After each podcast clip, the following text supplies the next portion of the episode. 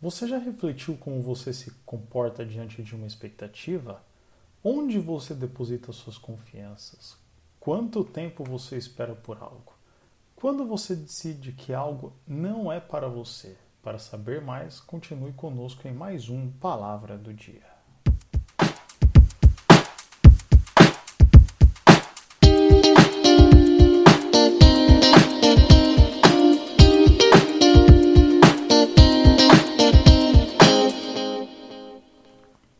Olá, ouvintes do Palavra do Dia, tudo bem? No Palavra do Dia de hoje eu gostaria de trazer um tema para a nossa reflexão, que é como nos comportamos diante de alguma expectativa. Usualmente ficamos ansiosos ou tranquilos? Colocamos grandes expectativas em algo ou somos mais pé no chão? Cada um se comporta de uma forma quando estamos à espera de alguma notícia, seja um resultado de uma entrevista de emprego, resultado de uma prova, resultado de um vestibular e assim por diante. Mas o que a Bíblia nos diz sobre esse momento? Quais são as dicas que temos na Bíblia sobre como nos comportar? E, adicionalmente, quais são os perigos existentes durante esse momento? Sim, você ouviu correto. Às vezes, quando estamos esperando por algo e ficamos impacientes, isso é perigoso. Nós buscamos uma maneira de acelerar as coisas e aí pode ser uma situação de grande perigo. Na Bíblia temos vários exemplos de pessoas que não tiveram paciência para esperar aquilo que lhes era prometido. Assim como exemplos de pessoas ao contrário, que foram firmes e seguiram firmes no Senhor até que se cumprisse a promessa ou tomasse a decisão mais correta. Né?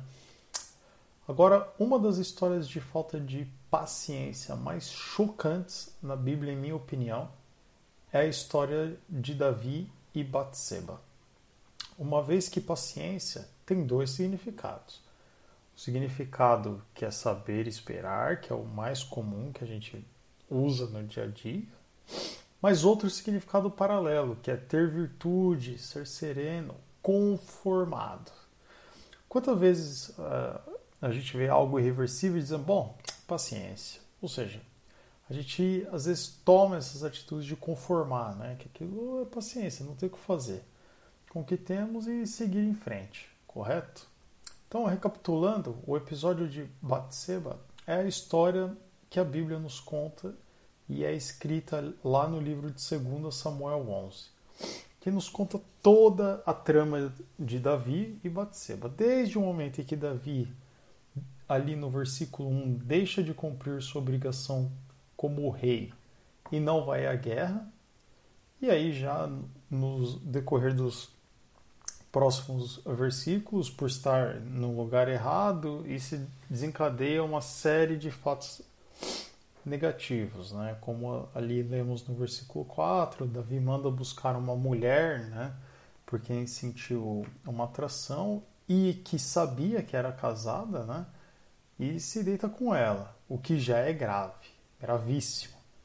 Mas ao saber Davi que a mulher estava grávida, toma atitudes ainda mais desesperadas para tentar apaziguar o problema, tentar achar uma forma de resolver aquilo. Né? Ele manda um mensageiro para o fonte de batalha para buscar Urias, que é o marido de é, Batseba. É, ele manda Urias para casa a fim de tentar minimizar as consequências do que ele fez. Entretanto, nós podemos ver ali nos versículos né, dessa passagem a integridade de Urias. Ele não vai para casa. E mesmo quando indagado pelo próprio rei Davi, um motivo de não ter ido à sua casa, ele responde que, em respeito aos seus companheiros que estavam na guerra, ele não iria para sua casa. Olha que atitude nobre de Urias. Depois, no versículo 13, nós vemos uma atitude ainda mais desesperada de Davi. O mesmo chega a embebedar Urias, a fim de que se vá para sua casa assim, mas nem assim Urias cede. Até que chegamos ao momento do desfecho da história de Urias, onde o rei Davi escreveu uma carta ao seu general com a sentença de morte de Urias e o próprio Urias em, vai para a batalha com a carta da sua sentença de morte na mão, gente. e para concluir, né, ele morre no campo de batalha, conforme determinado por Davi, e Davi toma a sua esposa é, Batseba como sua própria esposa.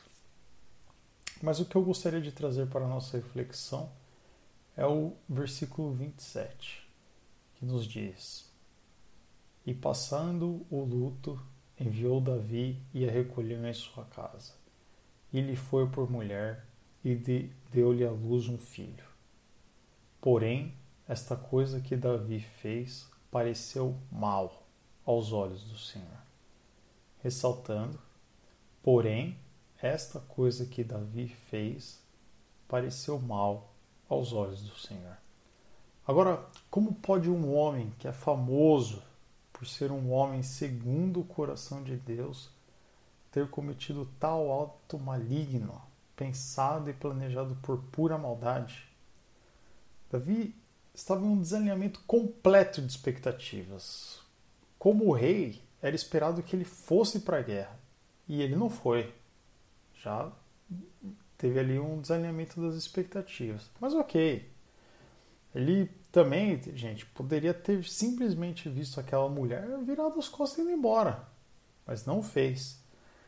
Davi também poderia ter assumido o seu pecado, mesmo que fosse condenado à morte. Mas não fez, porque houve um total descasamento de expectativas entre o que era esperado por, pelo Senhor e pelo que Davi decidiu fazer. Ainda que Davi tenha sido perdoado pelo Senhor, porque Deus é misericordioso, ele perdoa as nossas falhas assim que nós reconhecemos elas, né? Assim como nós podemos ver ali em 2 Samuel 12, no versículo 13, ele foi livrado da morte naquele momento. Entretanto, ele teve que viver com as consequências do seu pecado. Ele perdeu aquele filho e ele recebeu uma palavra que haveria para sempre conflitos na casa de Davi e seus descendentes. O que podemos aprender né, de toda essa lição, em minha opinião, é a virtude maior da paciência, que é olhar para o céu, olhar para Deus. Se você está à espera de uma resposta de algo, não tome nenhuma ação precipitada. Ore, jejue, fale com o Senhor. Se você viu algo que lhe atraiu, coloque isso diante da presença de Deus, a fim de que, se for algo ruim, ocorra um livramento na sua vida. Agora, se você já souber que aquilo não é bom, não sucumba em paciência, seja firme, olhe para Deus e desvie o olhar daquilo que te colocará em tentação. E para concluir, gostaria de ler né, um versículo de Romanos 12, 12, que não precisa nem explicação. É um versículo que eu acredito que deveríamos vê-lo e meditar nele todos os dias, que nos diz: Alegrem-se na esperança, sejam pacientes na tribulação, perseverem na oração. Que o Senhor Jesus abençoe o seu dia e até a próxima. Um forte abraço.